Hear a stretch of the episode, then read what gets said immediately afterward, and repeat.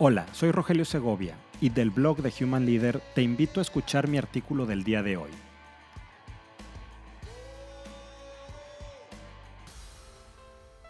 Magnífica apagafuegos. Lo que debes hacer, Rogelio, me dijo uno de mis primeros jefes, es magnificar las cosas.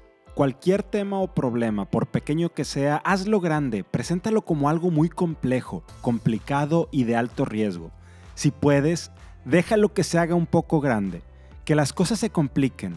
Así, continuaba explicándome con orgullo, si el tema se resuelve, serás tratado como el Salvador. De lo contrario, podrás decir que pese a todos tus esfuerzos, desde el principio tú dijiste que era muy complicado. Cuando escuché esto por primera vez yo tendría unos 22 años. En aquel entonces me pareció que no era la mejor forma de trabajar. Ahora estoy seguro. Aún recuerdo que parte de la conversación tenía que ver, en sus propias palabras, con cacaraquear el huevo y hacer notar lo relevante de nuestro trabajo.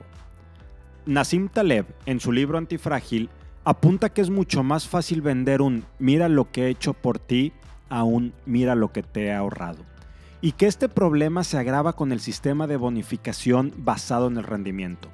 Incluso Taleb señala que ha buscado en la historia de la humanidad, sin éxito alguno, héroes que lo hayan sido por lo que no han hecho. Por lo cual, concluye, un verdadero héroe es alguien que impide que suceda una calamidad. Hoy en día ya no los llamamos héroes, les decimos apagafuegos.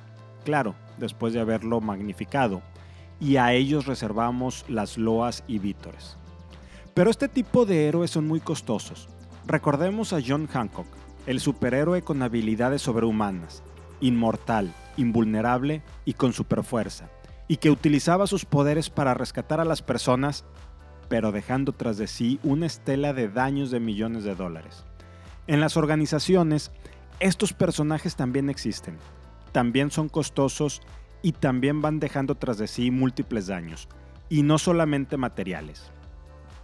El problema con los magnífica apagafuegos, además del conflicto ético de engrandecer las cosas para luego solucionarlas, es que suelen ser cortoplacistas, desordenados, sin capacidad para distinguir entre lo importante y lo urgente y son altamente improductivos. El verbo sobre reaccionar fue creado precisamente para ellos.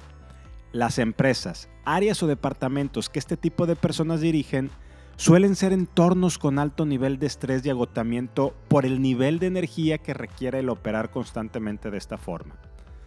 ¿Cómo evitar a los magnífica apagafuegos en la oficina?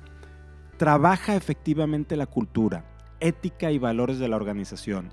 Revisa las metodologías y procesos de trabajo, pero principalmente establece un adecuado sistema de reconocimiento colaborativo que evite celebrar el ruido.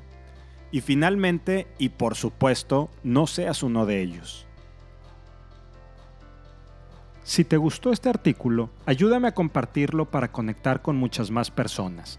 Y si quieres contactarme, escríbeme a rogelio.humanleader.mx.